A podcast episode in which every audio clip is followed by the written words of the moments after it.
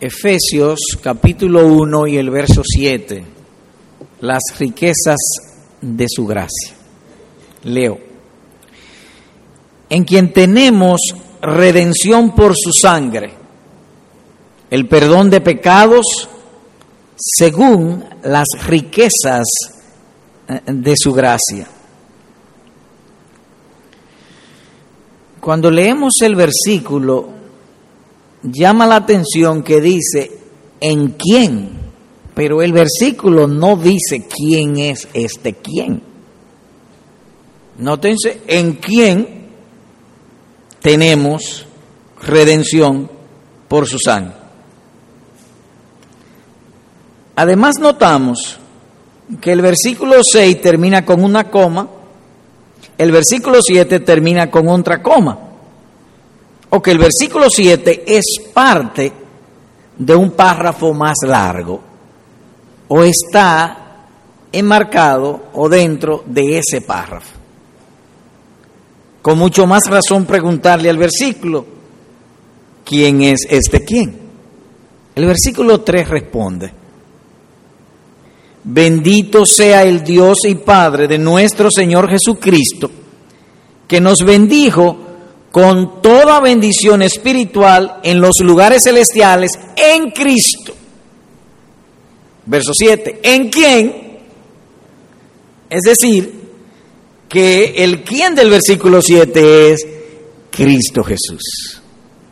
Luego en los versículos 4, y le seguimos leyendo 4, 6 y 7, 4, 5, 6, 7, se hace aún más claro.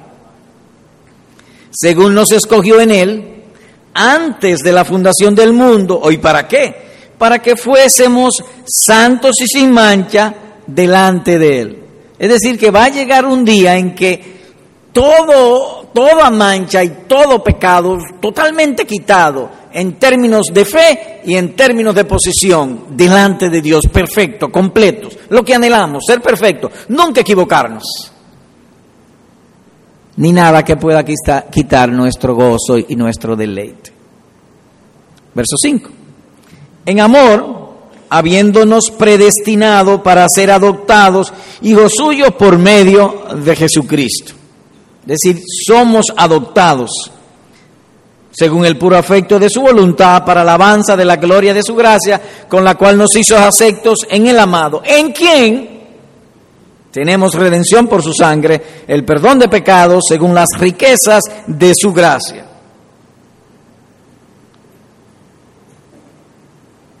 Y el centro, y aún físicamente del versículo número 7, es esto, perdón de pecados. Ese es el favor de los favores.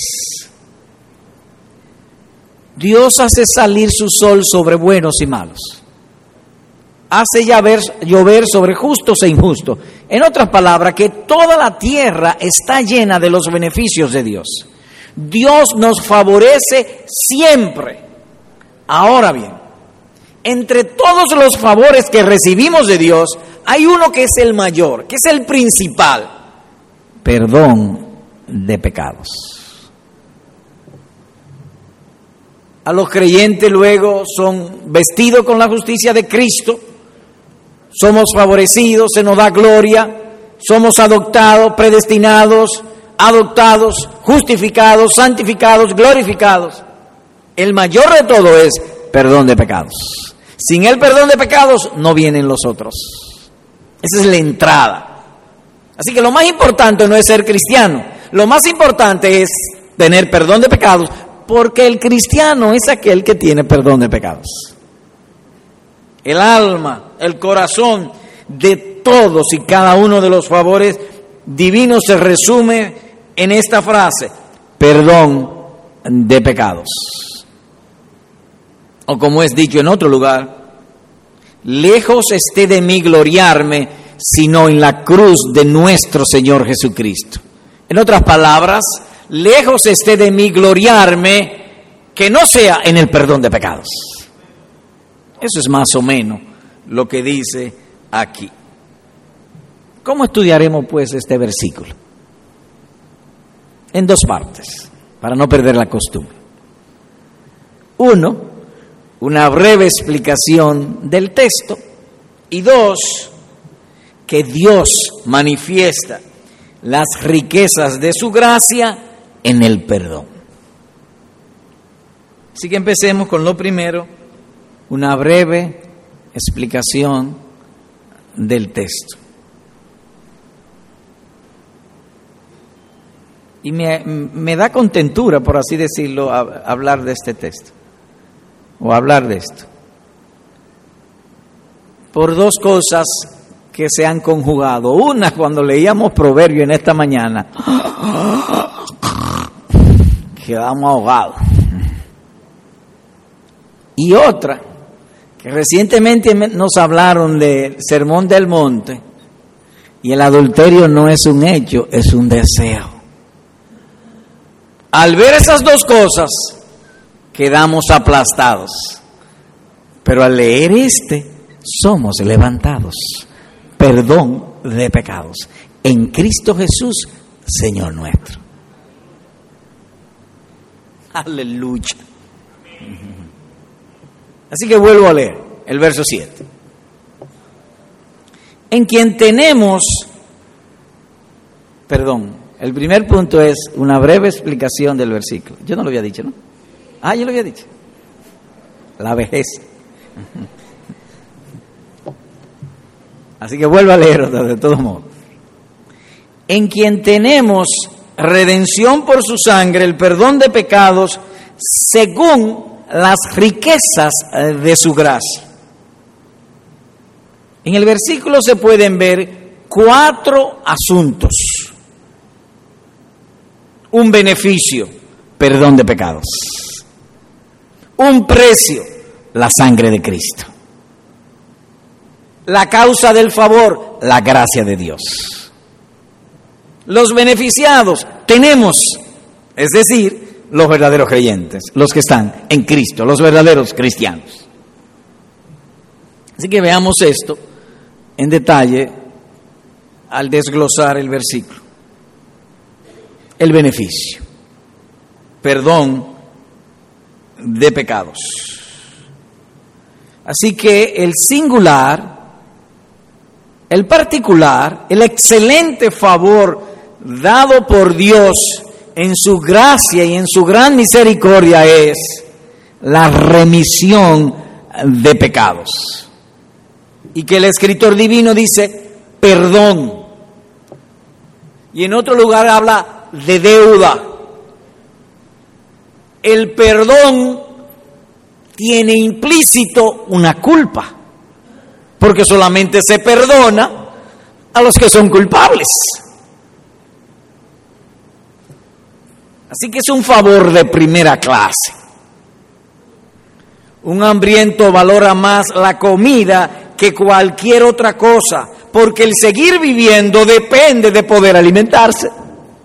Un alma culpable valora el perdón más que cualquier otra cosa, porque su alma para que viva ahora y por siempre depende de eso, del perdón de pecados. Así que ninguno de los beneficios de Cristo es mayor que ese, el perdón de pecados, el mayor de todos los beneficios. Pero habla también del precio pagado. No es una condonación, es perdón. La condonación, la deuda se queda en el aire, pero Dios es justo, Dios no deja la deuda en el aire, hay que pagar por ella. La sangre de Cristo Jesús, sangre de Dios. Dios manifestado en carne. Ahora, cuando dice su sangre, entiéndase, no es un chin de, líquido rojo que tenemos por la vena. Sangre es un hebraísmo que significa la vida.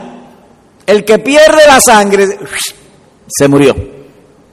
Así que cuando dice su sangre es una forma de hablar la vida de Cristo fue entregada para comprar perdón de pecados. Eso es lo que está diciendo allí. Suponte que tú tengas un diamante Sí, tú tienes un diamante, finísimo. Y viene un amigo y dice, ¿qué te costó? Y él dice, 200 pesos. ¿Cuál va a ser tu reacción? Mm, ¿Un diamante por 200 pesos? No, eso no es verdad. Eso es un pedazo de vidrio. De modo que si alguno dice tener perdón de pecados, que va al cielo y que no sea un precio pagado por la sangre del Hijo de Dios, no tiene nada, ese no va para el cielo. Igual con el diamante. Solamente la sangre o la vida de Cristo podía pagar por nosotros, nadie más. Solo Él. Y traigo esto a, colación porque a algunos uno le pregunta, ¿tú eres cristiano? Sí, tú vas para el cielo, sí. ¿Y cómo tú lo sabes? Bueno, yo leo la Biblia, yo hago el bien. ¿Qué? que compró perdón de pecados por sus buenas obras. Eso es como decir que un diamante cuesta 200 pesos. Solo la sangre de Cristo puede pagar para que nos remitan o perdonen nuestros pecados. Nadie más. Así que hermanos, si alguna vez tú piensas que vas al cielo porque tú eres bueno, esto es un pensamiento del diablo, no es de Dios. Es la sangre de Cristo que paga por nuestros pecados. Nadie más.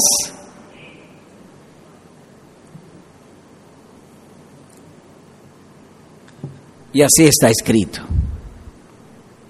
Ninguno de ellos podrá en manera alguna redimir o perdonar eternamente al hermano, ni dar a Dios su rescate, porque la redención de su vida es de gran precio y no se logrará jamás dice el Salmo 49, versículo número 7. Solo la vida de Cristo puede pagar por nuestros pecados. Pero hay algo más allí, la causa del favor. Dice de este modo, las riquezas de la gracia de Dios. Es decir, que la causa fue las riquezas de la gracia de Dios.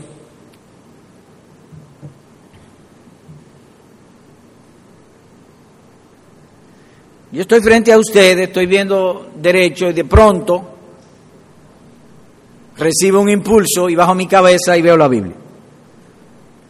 Es decir, que para yo me autorizar o ordenar a mi cabeza a que se mueva, hay un impulso dentro de mí. El impulso en Dios para entregar a Jesucristo fue su gracia.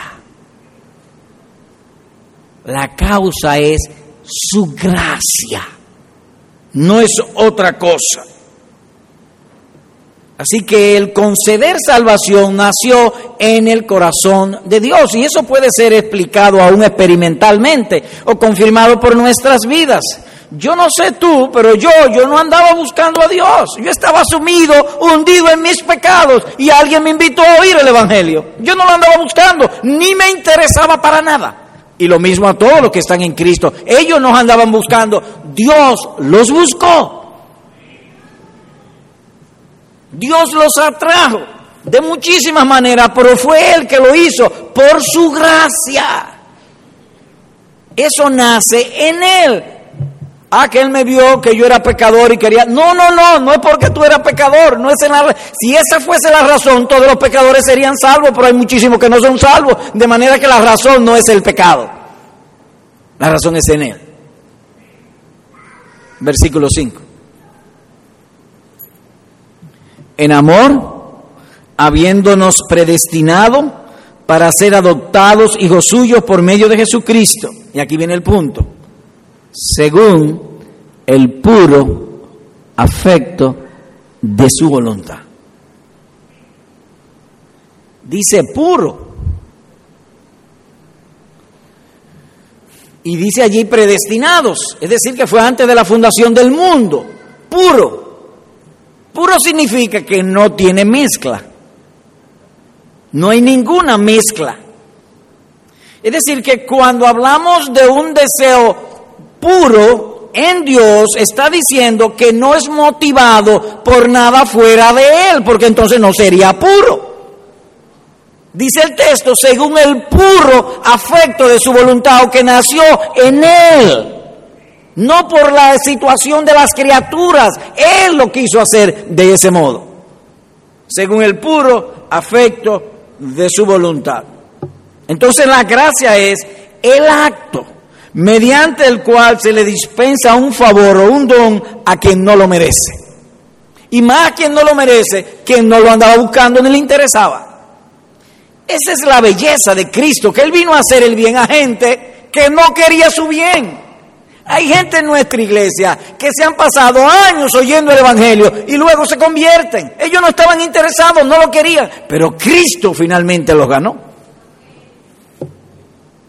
Y lo que oyeron por primera vez, bueno, en mi caso me pasé 30 años sin, sin, pensar y sin interesarme Cristo. No me interesaba Él.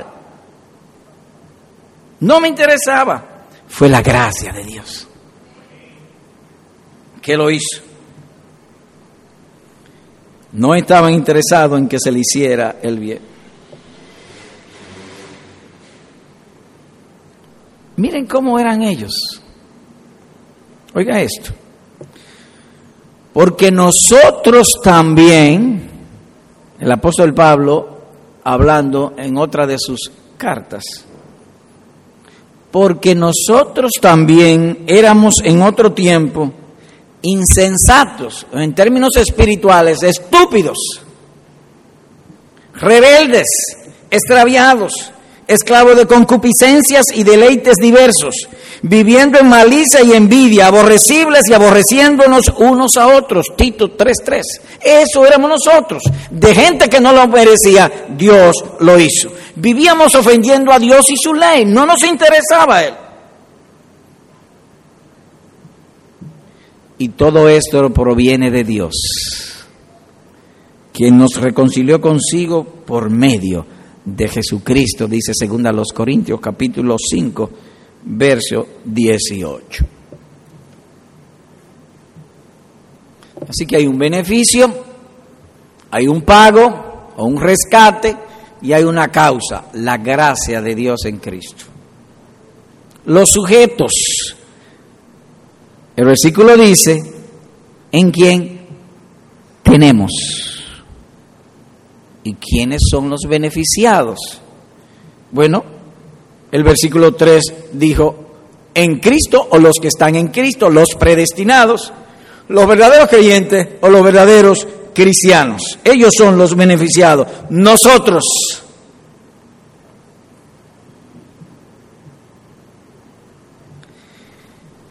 Versículo 1, Pablo, apóstol de Jesucristo, por la voluntad de Dios, a los santos y fieles en Cristo Jesús que están en Éfeso, a los santos.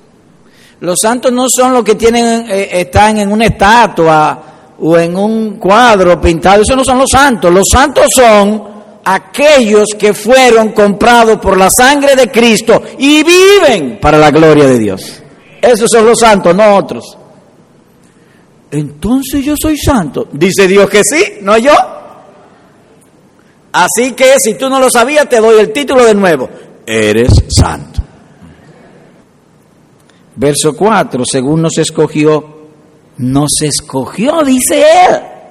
Esos santos son aquellos escogidos. ¿Y cuándo? Antes de la fundación del mundo. ¿Y para qué los escogió?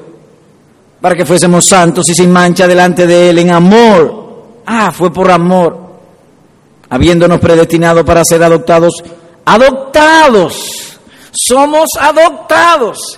Ante nuestro, nuestro Padre era Satanás, el mundo, la corriente de este mundo. Ahora Cristo pagó, compró o nos redimió, pagó por nuestros pecados y pasamos a ser adoptados. Cristo es hijo natural, por así decirlo. Nosotros somos adoptados. Dios tiene una familia y tiene un único hijo, por así decirlo, en términos ilustrativos, pálidamente ilustrado. El Hijo, Jesucristo, los demás nosotros, adoptados. Con la sangre de Cristo adoptados tenemos redención por su sangre. Solo ellos reciben el perdón de pecados. Así que brevemente hemos explicado el versículo. Hablamos de cuatro asuntos. El beneficio, perdón de pecados. El precio pagado, la sangre del Señor Jesucristo, o entregó su vida para pagar. A Él le dieron un mandamiento, a Él nadie le quitó la vida. Él dice, yo la entrego.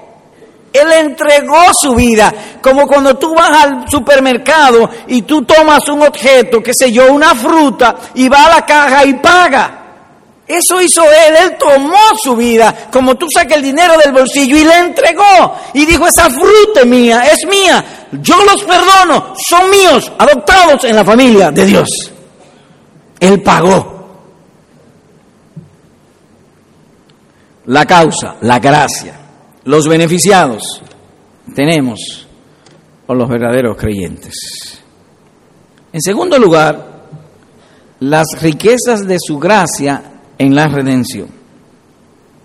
Cuando uno lee el versículo, uno puede inferir, aparte de que vimos cuatro partes, dos grandes conceptos hay en el versículo.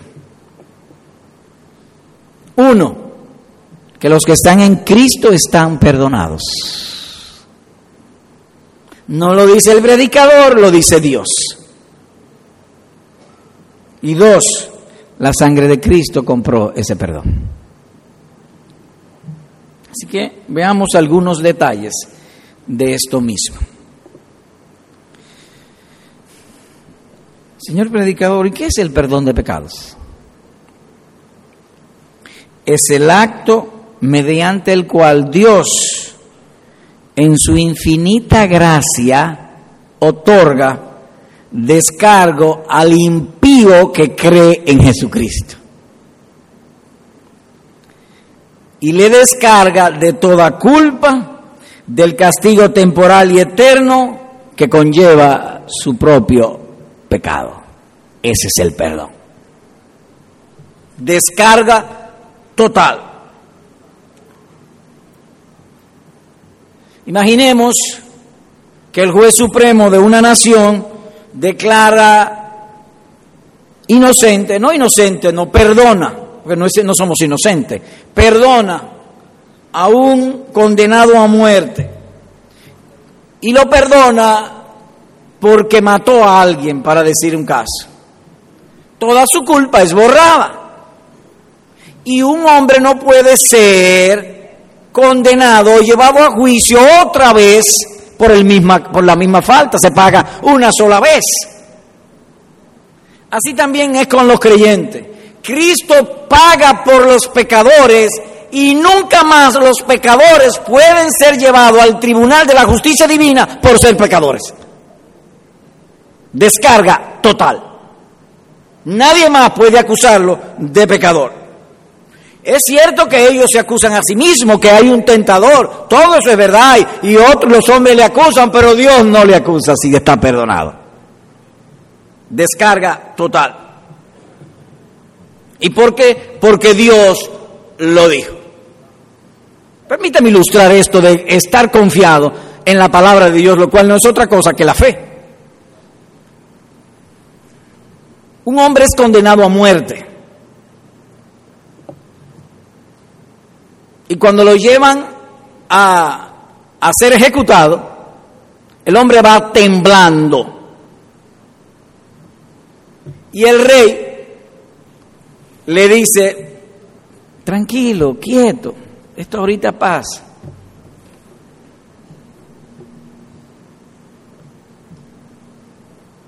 Y él le dice, ¿puedo beber agua?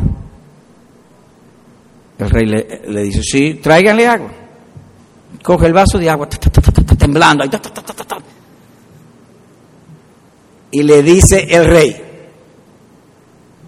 quieto, tranquilo, no se va a ejecutar tu condena hasta que te tomes todo el agua. El rey hizo así, tiró el agua al suelo y salió suelto porque el rey lo dijo. Dios ha dicho, en Cristo los pecados son perdonados. Nunca más se acordará de ello porque Él lo dijo. Así que son perdonados los que están en Cristo. El creyente no puede ser llevado de nuevo a juicio. ¿Y por qué? Porque Cristo murió por su pecado. Ya Él murió, ya Él pagó.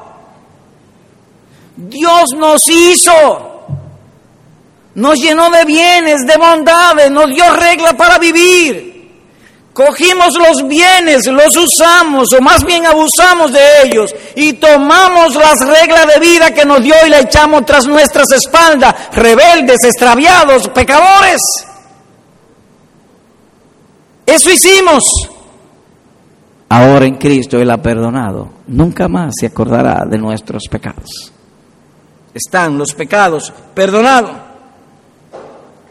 Señor predicador, pero entonces, pero nosotros los creyentes pecamos. Sí, pero no como bastardos, sino como hijos adoptados.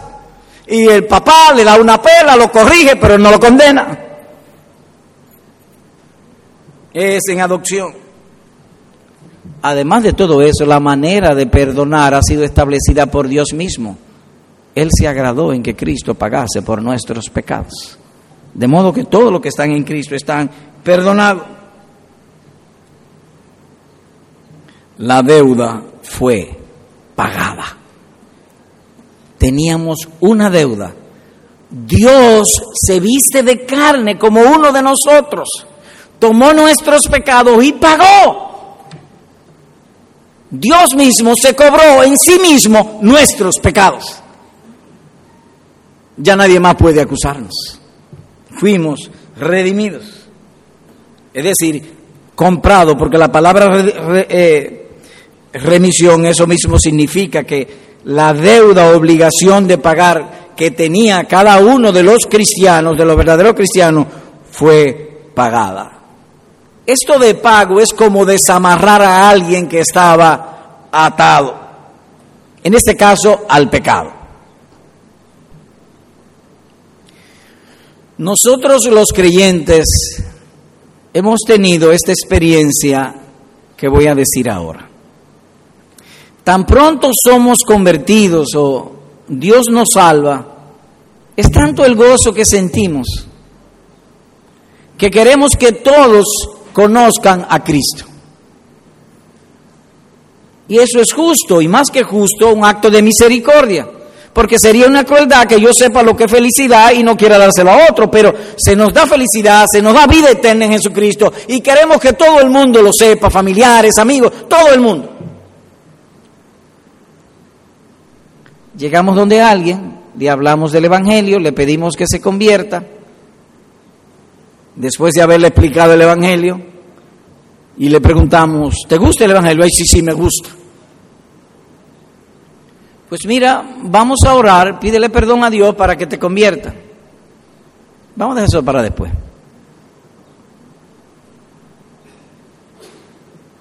Pregunto, ¿cómo es que le gusta? ¿Cómo es que está de acuerdo? ¿Cómo es que cree en Dios? Y dice que lo deje para después. ¿Por qué? Porque está atado al pecado.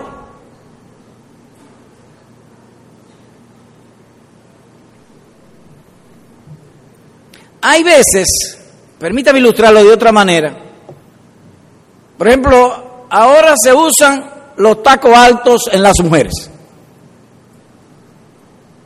y ellos usan taco alto. Entonces hay una fiesta y están invitando jóvenes y van todas con taco alto. Y hay una que está llorando y le dice a la mamá, ¿y por qué no va? Porque no tengo taco alto. Taco alto, ¿cómo se llama eso? Eso mismo. Está atada a la corriente del mundo. Su mente y su pensamiento, el hacer el bien está atado a lo que la gente dice, no a lo que Dios dice y a lo que Él entiende que es bueno. Está atado. Cuando los pecados de una persona son perdonados, la atadura se va. Él es desamarrado y ahora su rey, su Señor y la palabra que obedece es la de Cristo, no la de Él. Eso es lo que significa remisión de pecados. Soltados desamarrados Hay un caso en las escrituras que lo ilustra, entiendo yo, muy bien. Por favor, les invito a ir allá. Mateo 19. Mateo 19. Versículos 21 y 22.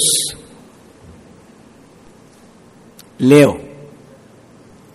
Jesús le dijo, si quieres ser perfecto, en otras palabras, si quieres ser feliz, anda, vende lo que tienes y dalo a los pobres y tendrás tesoro en el cielo y ven y sígueme. Oyendo el joven esta palabra se fue triste porque tenía muchas posesiones. En el versículo 21 Jesús le dice, ¿tú quieres ser feliz? ¿Tú quieres tener vida eterna? Confía en mí.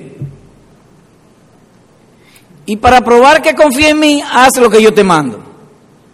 Es decir, si tú confías en mí, pues entonces haz lo que yo te estoy mandando. Pero dice aquí, versículo 22, oyendo el joven esta palabra, se fue triste.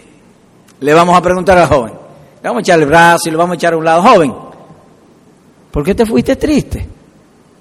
Y él responde, porque tengo muchas posesiones materiales, soy rico. ¿Por qué no siguió la palabra de Cristo aun cuando le dijo a Cristo, maestro bueno, yo sé que tú vienes de Dios? Todo eso le dijo. ¿Por qué no siguió? Porque estaba atado al amor, al dinero. Cuando los pecados son perdonados, la atadura, el amarre se quita, se rompe y sigue a Jesús. Eso es lo que significa remitir los pecados, desamarrado de la culpa del pecado. Su, su conciencia se libra de la culpa, culpa presente como eterna. Y eso lo hace Dios en su pura bondad o en su gracia. Dice él en otro lugar, yo, yo soy, yo soy el que borro tus rebeliones por amor de mí, y no me acordaré más de tus pecados. Isaías 43, 25. De modo que Dios borra todas nuestras culpas y nuestras deudas por pura gracia. Nadie le movió a que borrara la deuda, Él lo quiso hacer. Eso se llama perdonar de pura gracia. Teníamos una deuda que no podíamos pagar.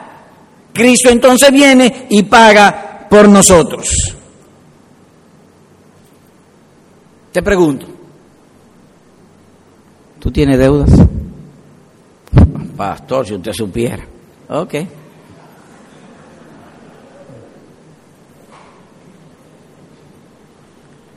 ¿Qué tú usas? ¿Telegramas, emails o cartas? Bueno, vamos a poner esto sencillo. Te llegó una correspondencia. Fulano, la deuda que tú tenías de tanto fue pagada. Hay dos opciones. Si no la cree, te quedaste intranquilo, en paz, quebrado. Si la crees, ¿qué pasa? Paz, gozo, alegría. Cuando Cristo perdona la culpa, el Espíritu Santo aplica la muerte de Cristo sobre esa conciencia, la culpa se va y tenemos paz con Dios por medio de la fe en el Señor Jesucristo. Ahora no estoy hablando, Dios no estoy, no estoy hablando de que te va a pagar la deuda. No, no, no. La deuda del pecado. Porque la deuda de aquí, cuando tú te mueres, se acabó, pero la deuda del pecado sigue. Esa es la que necesitamos que se pague. La deuda del pecado. Bueno, si quiere, pídele que te pague las dos, pero.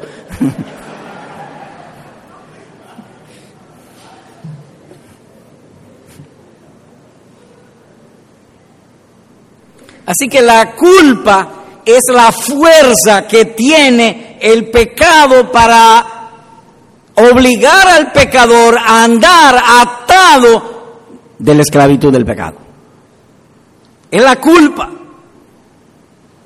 ¿Recuerdan ustedes de la historia de Jessica y Carlito? La mamá tenía patos y Carlito era muy diestro con el tirapiedras. Y un día Carlito se pone a tirar y tira una piedra entre dos patos y pasa la piedra entre los dos patos. Y tira otra y tira otra.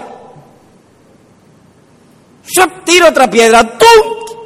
Y le dio a un pato. Lo mató el favorito de mamá. Llegado a la casa, están ahí, terminan de comer, de cenar, y dice la mamá, Jessica, a fregar los platos. Dice Jessica, es Carlitos que lo va a fregar. Hace Carlito así se voltea. ¿Cómo que yo, Jessica? Y dice Jessica, acuérdate del pato.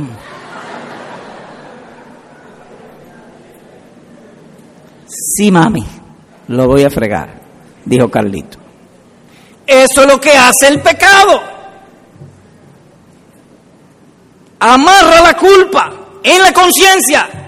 El individuo oye el Evangelio, cree el Evangelio, quiere a Cristo, quiere las bendiciones de Cristo, pero el pecado le dice, no, déjalo para después, está atado, el pecado se enseñorea sobre él. Cuando Cristo perdona los pecados, entonces viene la libertad. Aunque Jessica diga lo que diga, Carlitos no va a fregar. ¿Y cómo sé yo si mis pecados fueron perdonados? Jeremías 31, por favor, vayamos allá. Verso 34. Leo. Y no enseñará más ninguno a su prójimo, ni ninguno a su hermano diciendo, conoce al Señor. ¿Y por qué no enseñará más? Porque todos me conocerán. Desde el más pequeño de ellos hasta el más grande, dice Jehová. Señor Dios, vamos a hacerle una pregunta al Señor aquí. ¿Por qué tú dices que todos tus hijos, los verdaderos cristianos, te conocerán? ¿Por qué? Y ahí la respuesta. Porque perdonaré la maldad de ellos y yo no me acordaré más de su pecado. En otras palabras, que cuando una persona oye el Evangelio y cree en el Señor Jesucristo, sus pecados son remitidos, el Espíritu Santo aplica ese perdón a la conciencia que estaba culpable, él sabe que Dios le perdonó, la paz de Dios viene a él y él conoció a Dios. Vuelvo a leer otra vez y no enseñará más ninguno a su prójimo ni ninguno a su hermano diciendo conoce a Dios. Todos los verdaderos creyentes, los que han sido perdonados, conocen a Dios y que conocen que en Cristo sus pecados fueron perdonados. Él lo sabe, Él lo ha experimentado. Vinimos al Evangelio, oímos el Evangelio, pedimos perdón, nos arrepentimos y paz vino al corazón.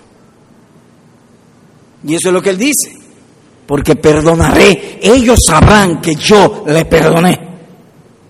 Habrá una evidencia dentro de nosotros. Así que la remisión es una gracia o un privilegio solo a los creyentes y en el cual hay tres cosas.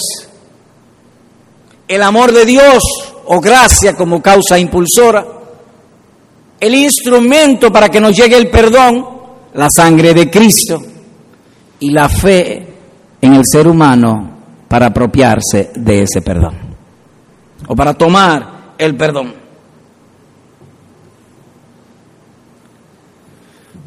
Estábamos ahogándonos y Cristo vino al, a salvarnos. Todos me conocerán. Así que en primer lugar, como he dicho, son perdonados los que están en Cristo. Desde que una persona ejerce fe en Cristo, si tú estás aquí en esta mañana y tú crees en el Señor Jesucristo, tendrás perdón. Absolutamente. Dios lo ha prometido. Y Él se agrada en ella. La sangre de Cristo, pues, compró ese perdón. Solo Él podía pagar Solamente Él podía pagar, nadie más. ¿Y por qué nadie más? Porque solo Él fue sin pecado. Recordemos que el pecado es una deuda. Perdona nuestras deudas, así como nosotros perdonamos a nuestros deudores. Hablando del pecado, dice Mateo capítulo número 6. Es decir, que uno siente que está en deuda. Tú y yo somos pecadores. El pecado nada más se puede pagar de dos formas, de dos. Una, en el infierno. Y pasa la vida entera, toda la eternidad, pagando. Y nunca termina de pagar, porque ¿cómo le paga uno a Dios? ¿Cómo le puedo yo pagar a Dios? Así que por eso lo envían al infierno. La otra es que el mismo Dios se hizo carne y pagó derramando la sangre de su bendito Hijo Jesucristo. Cristo solamente podía pagar, porque si yo pago por mis propios pecados, me mandan al infierno y nunca puedo salir de allí, no puedo pagar. Pero Cristo toma nuestros pecados, se lo echa sobre su hombro, la ira de Dios con todo su furor, el furor de Dios, el enojo de Dios, la ira de Dios, vino sobre él totalmente. Solamente Dios puede sostener su propia ira. Cristo Jesús en la cruz del Calvario. Pero ¿qué sucede? Que él era sin pecado. Entonces le dijo al Padre, mira, yo voy a morir y a pagar por ellos y le quitaron la vida. Pero tan pronto le quitaron la vida, él se sacudió y resucitó porque él fue sin pecado. Él se levantó porque eso no era por él. Solo Cristo podía pagar. Todo el que pagaba se quedaba allí, porque su deuda era una deuda eterna e infinita. Y así está escrito. La sangre preciosa de Cristo. Y oiga la metáfora como de un cordero sin mancha y sin contaminación, dice Primera de Pedro capítulo 1, verso 19. Y en otro lugar agrega, la iglesia del Señor, la cual adquirió para sí mediante su propia sangre, Hechos 20:28. Así que solamente Cristo podía pagar por ellos. Eso a su vez significa que cuando Cristo resucita, toda su obediencia, todo el bien que hizo, todos los méritos que ganó delante del Padre, Él no los necesita porque es Dios y no lo da a nosotros. Todo lo que Él fue, su justicia perfecta. Así que tiene razón el apóstol, y lo digo con, con reverencia y, guardando la debida distancia, en quien tenemos redención por su sangre, sangre de Dios, perdonados para siempre. La sangre de Cristo, quien mediante el Espíritu Eterno se ofreció a sí mismo sin mancha a Dios, porque con una sola ofrenda ha perfeccionado para siempre a los santificados, Hebreos 9, 14 y 10, 14 resucitado para nuestra justificación. Permítame dar una ilustración pálida. Tengo en mi mano un pañuelo blanco, en mi mano derecha. Todos los pañuelos son pecadores. Hay que castigar a los pañuelos porque son pecadores. Pero este blanco entonces, mi mano derecha la voy a poner como si fuera el Espíritu Eterno. Se viste del pañuelo, aquí está. Y entonces la ira de Dios cae con fuerza sobre el pañuelo, pero abajo está Dios. Y le quitó la vida mediante el Espíritu Eterno, estrujado, por así decirlo, el pañuelo. Pero como el pañuelo era sin culpa, era blanco, volvió otra vez a su posición original y resucitó al tercer día. Mediante el Espíritu Eterno, Cristo se hizo carne y pagó por nuestros pecados. El justo sufrió por los injustos para llevarnos a Dios.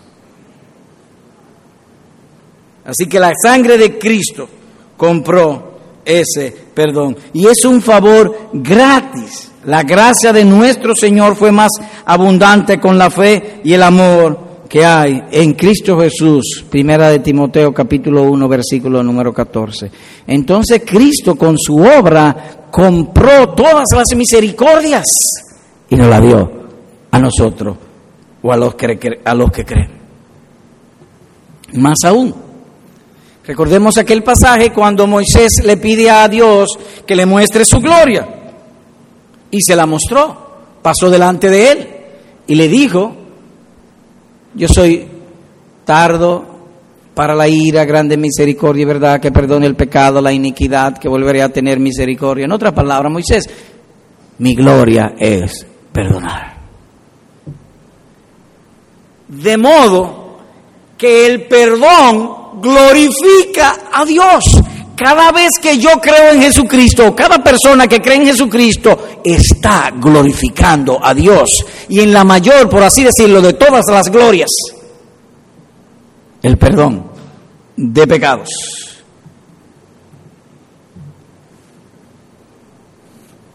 Por favor, vayamos a Romanos 5, versículo 8. Mas Dios muestra su amor para con nosotros en que siendo aún pecadores, Cristo murió por nosotros. Señor predicador, yo tengo una pregunta cuando leo este versículo. ¿cuál es la pregunta? Usted dijo hace un rato que Dios ha llenado toda la tierra con sus favores. Es decir, que Dios ha amado a todo el mundo. Él hace salir su sol sobre buenos y malos y justo e injusto. Sin embargo, aquí dice, Dios muestra su amor para con nosotros en que siendo aún pecadores, Cristo murió por nosotros. Lo otro no era fruto del amor de Dios.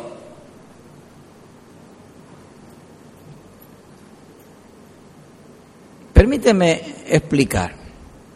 Lo que está destacando el texto es como si el verdadero amor por así decirlo, presente y eterno, es este. Hay un amor presente y hay otro amor eterno. Por así decirlo, en este mundo y en el que viene. El que está hablando aquí es el que vive, el que dura para siempre. Por ejemplo, tengo una moneda en mi mano derecha. Suponte que yo te dé la moneda, tómala. Y tú la coges. Es posible que te lo dio mi mano, pero no mi corazón. En otra palabra, hay cosas que Dios da bienes a impíos, lo llena de bienes, y viven en felicidad, y Él se los da, pero no su corazón, su corazón es Jesucristo. Y eso es lo que el texto está destacando aquí, como si el verdadero amor de Dios fuese, o el que dura para siempre, que nuestros pecados sean perdonados en Jesucristo. Esa es la muestra inequívoca de que Dios me ama. Y que no es simplemente un favor que me lo da su mano, me lo da su mano y me lo da su corazón. Ambas cosas. Así que leo nuevamente. Mas Dios muestra su amor como si eso fuera el único amor para con nosotros, es decir, los creyentes, en que siendo aún pecadores, Cristo murió por nosotros. Es que lo más excelso, lo más sublime, el amor más extremo es este. Cuando creemos en el Señor Jesucristo y nuestros pecados son perdonados. Verso 10. Porque si siendo enemigos fuimos reconciliados con Dios por la muerte de su Hijo, es decir, nosotros éramos enemigos, rebeldes, no nos interesaba Dios, no nos interesaba el Evangelio, no nos interesaba la vida cristiana. Sin embargo, rebelde y extraviado, Cristo muere y paga por nosotros. De modo que el versículo número 10 en este Romano 5 está hablando de nuestra seguridad. Y lo dice de una manera lógica, apelando a nuestro raciocinio. Porque si siendo enemigos Cristo murió por nosotros o fuimos reconciliados por la muerte de su Hijo, mucho más si ahora adoptado como hijos suyos, seremos salvos por su vida. En otras palabras, que cuando fuéramos enemigos, fuimos enemigos, Cristo murió. Ahora que ya no somos enemigos, con mucho más razón, nos llevará a gloria eterna. Eso es lo que le está diciendo. Seremos salvos por su vida. Señor predicador, pero yo tengo otra pregunta. Ay, ¿cuál es? Él dice, seremos. Él todavía no lo es. ¿O es que él no era salvo? Bueno, déjame decirte, una persona puede ser rica en papeles y rica en bolsillo. Explícate. Oh, un tío en Nueva York se murió, dejó 300 mil dólares en un banco y el único familiar eres tú. Y te llega el telegrama o la carta. Usted heredó 300 mil dólares. Vieja, la deuda se resolvió Pregunta, ¿tú eres rico? Sí, pero en papeles. Nosotros ahora somos salvos en fe, esperando aquello que Él nos ha prometido. Por eso dice, seremos salvos, porque va a venir un día en que la ira de Dios va a ser manifestada con todo rigor sobre esta tierra. Los cielos se encenderán y los elementos se fundirán y Dios quemará todo lo que está en esta tierra y hará cielos nuevos y tierra nueva. Y todo aquel que no esté en Cristo pasará al infierno. Así que somos salvos, por así decirlo en fe. Bien, ¿qué hemos visto Sí, ya estoy terminando.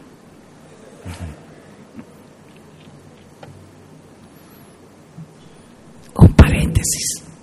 Siempre me propongo de que predicar corto, pero no, no puedo. Pero ustedes me quieren muchísimo. Me toleran el agravio. Pastor, pero no hay agravio en eso. Amén. Gracias. ¿Qué vimos hoy? Bueno, primero vimos las riquezas de su gracia en dos partes, la explicación breve, el beneficio, perdón de pecados, el precio pagado, le quitaron la vida al Señor Jesucristo o Él entregó por nosotros, la causa, la gracia de Dios, los beneficiados tenemos, esto es, lo verdadero creyente. Además, estudiamos que Dios ha manifestado la riqueza de su gracia en la redención. Y al enfocar el versículo inferimos dos conceptos relativos al tema de la redención. Los que están en Cristo están para siempre perdonados. Y la sangre de Cristo compró ese perdón dos aplicaciones. Uno, amigo, nadie tiene sus pecados perdonados excepto los que están en Cristo. Nadie. Tú podrás ver gente viviendo tranquilo, en paz, pero una cosa es lo que se ve y otra cosa es lo que es. Son dos cosas diferentes. Yo puedo estar bien y sentirme mal, y sentirme bien y estar mal. Hay mucha gente que se siente bien, pero ellos están mal.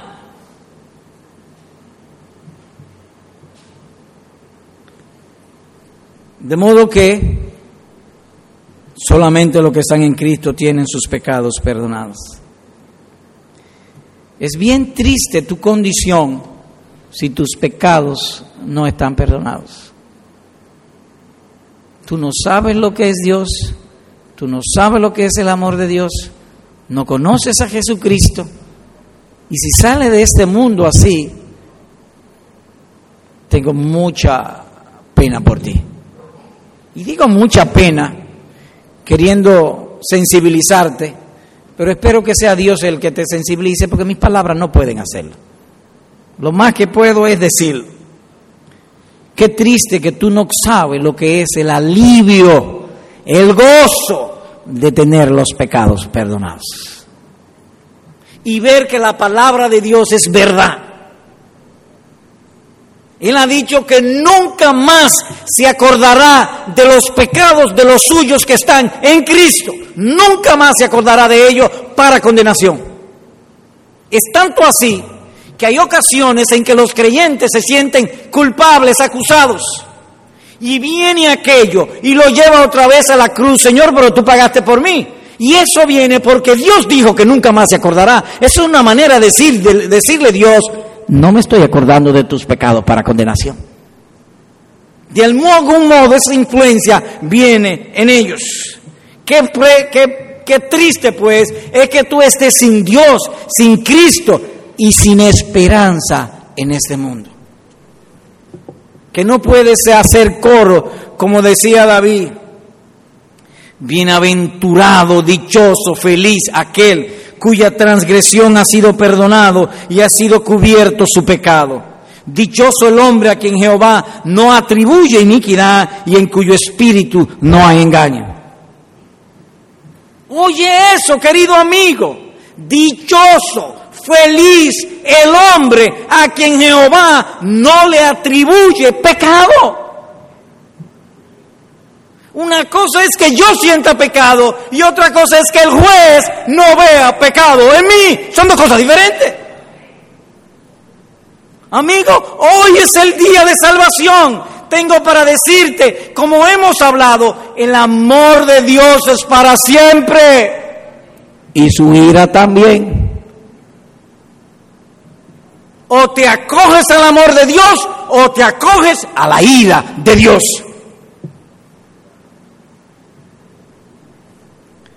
Pero no me hable tan fuerte. Es que tú no haces caso. ¿O crees tú que sería justo de mi parte que yo te vea hundiéndote y me quede callado? No. El amor de Cristo nos constriñe a eso mismo, a proclamar que en Cristo hay redención de pecados perdón de pecados. Así que querido amigo, no puedes pensar en la salvación sin Jesucristo. ¿Qué debo hacer? Ven a Cristo en el camino de la fe. Hay un camino abierto, la fe en el Señor Jesucristo.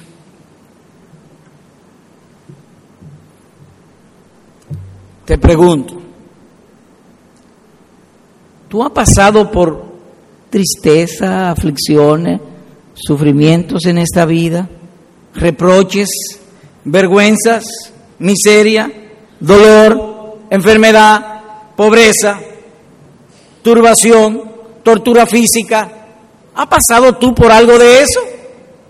En algún modo sí. Ok, vamos a poner eso y vamos a llevarlo a una escala comparativa. Querido amigo, por un lado, sufrimientos aquí y por el otro lado sufrimientos sin fin en el infierno. Ven pues a Cristo.